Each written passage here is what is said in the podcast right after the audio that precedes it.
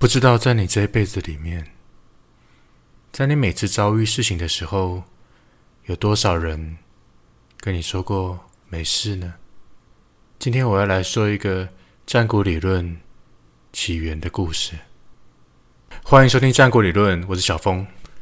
这里是个看似在说心理，实际上在说生活哲学的一个节目。不知不觉的。这个节目到目前为止，其实我已经像这样子熬夜录了快三周了。嗯，说起来其实有点不可思议啊。从一开始讲话会一直觉得很尬，然后嗯，不知不觉的讲话也开始顺畅了，然后也开始习惯录音了。所以我觉得。其实蛮开心的，在这段过程里面，不论你听起来感觉怎么样，我很努力的在传达一些不同的观点。今天呢，要来说的这个故事啊，是一个发生在我身上的故事。其实本来这件事情呢，就应该会这样子深埋在我心里面，没有打算说出来的。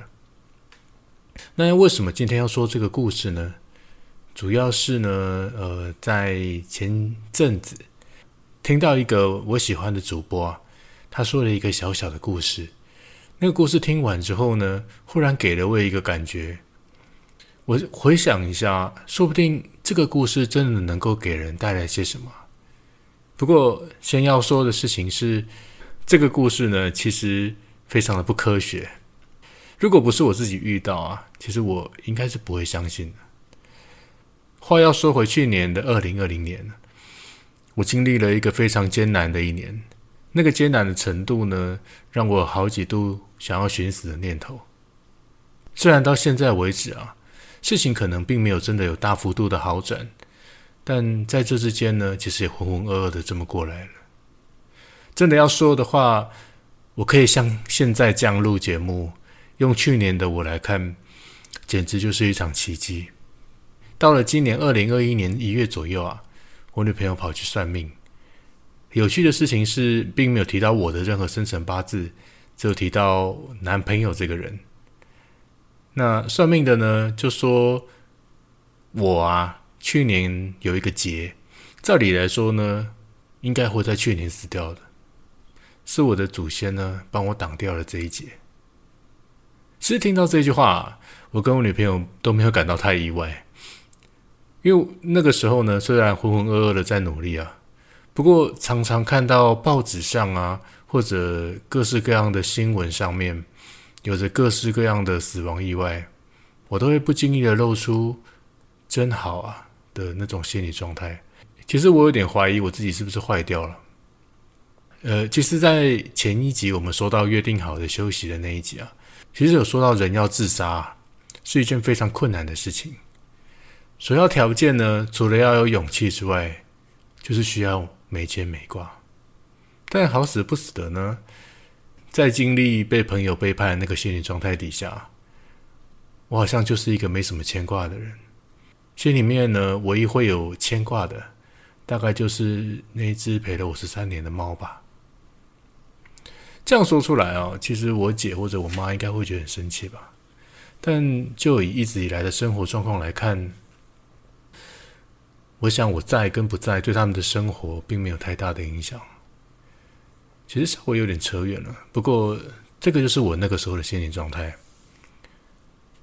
回忆起去年呢，我说我会死掉这件事情，其实，在那个时候呢，我第一个脑袋冒出来的念头啊，其实是我哪有一个祖先愿意肯帮我挡呢？从我十八十九岁一个人离家之后，我怎么就不觉得自己曾经顺利过呢？而这个话题呢，其实最后就被停留在这里了。到了今年大概二月左右啊，我姐呢来问我，今年过年的时候要不要去祭拜一下婆婆？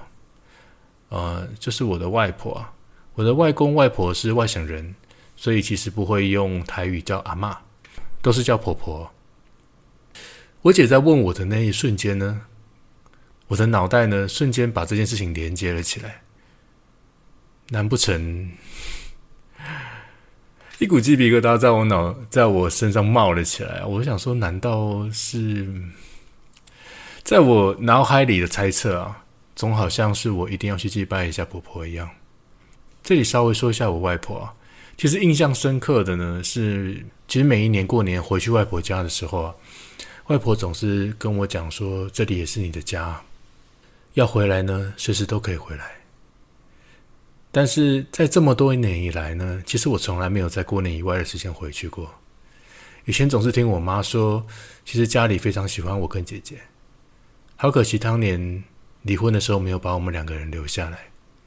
如果要说呢，我是没有意识到这份情感，不如更准确的来说，其实是我不敢去拥有。不过这个也是后话了。说回之两年前婆婆的告别式啊，由于婆婆信的是天主教，告别式呢在教堂举办。那天呢，我二阿姨播了一个关于我婆婆的纪录片，讲述了婆婆的一生。简单的来说呢，婆婆是一个非常单纯的人。没有懂什么大道理，就知道要努力带好自己的小孩。那一天好像是我第一次稍微懂了婆婆一点点。在告别式之后呢，我没有参与火葬。在当天呢，我原来有一堂课要上啊，所以跟学生请了半天的假。所以告别式一结束呢，就匆匆的跑回去上课了。接着呢，时间来到跟姐姐约好去祭拜婆婆的那一天呢。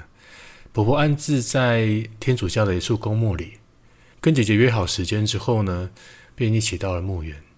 其实说来好笑啊，没参加过最后火葬跟安置的我呢，其实是完全没有到过那个地方的。有参加过的姐姐、表姐跟姐夫呢，其实对于婆婆的位置都非常的模糊。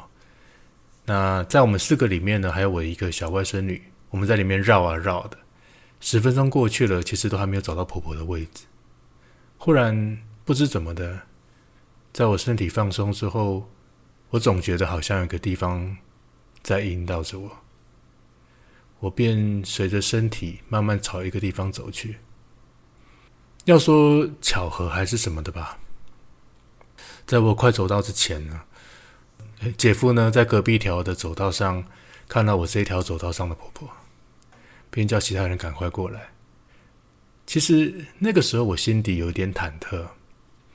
我慢慢走了过去，在墓碑的照片跟我面对的时候呢，我看到婆婆跟外公的合照。我才准备转头跟其他人说我找到的时候，我的耳边呢，忽然传来一个非常清楚的声音。他跟我说：“多啊，没事。”那个是我婆婆的声音，多呢是我的小名。他的声音非常的好认，在那一瞬间，我没有任何的惊讶或者惊吓，眼泪呢就完全不受控制的流了下来。为了不要让姐姐们发现我的异状啊，我还赶快把口罩拉高了一些，也赶快把我的眼泪擦掉。这一段的经历就好像在确认着什么一样。本来呢，我是真的就打算就藏在心里面。当做一个回忆，因为那句没事，我整个人就像醒了一样。过去可能有非常非常多的人，他们跟我讲，人生没有什么过不去的，但是在生存的压力底下，自我价值的怀疑下，就是好像怎么努力都过不去。可是，在婆婆那一声没事之后。我好像彻底解放了我心里的一个压力，除了觉得好像被爱、被关心之外，压力就这么减轻了。我想，世界上没有任何一个人比我婆婆说这句话更有说服力了。这个故事呢，其实到这边就结束了。而这个故事的后续呢，其实你已经知道了。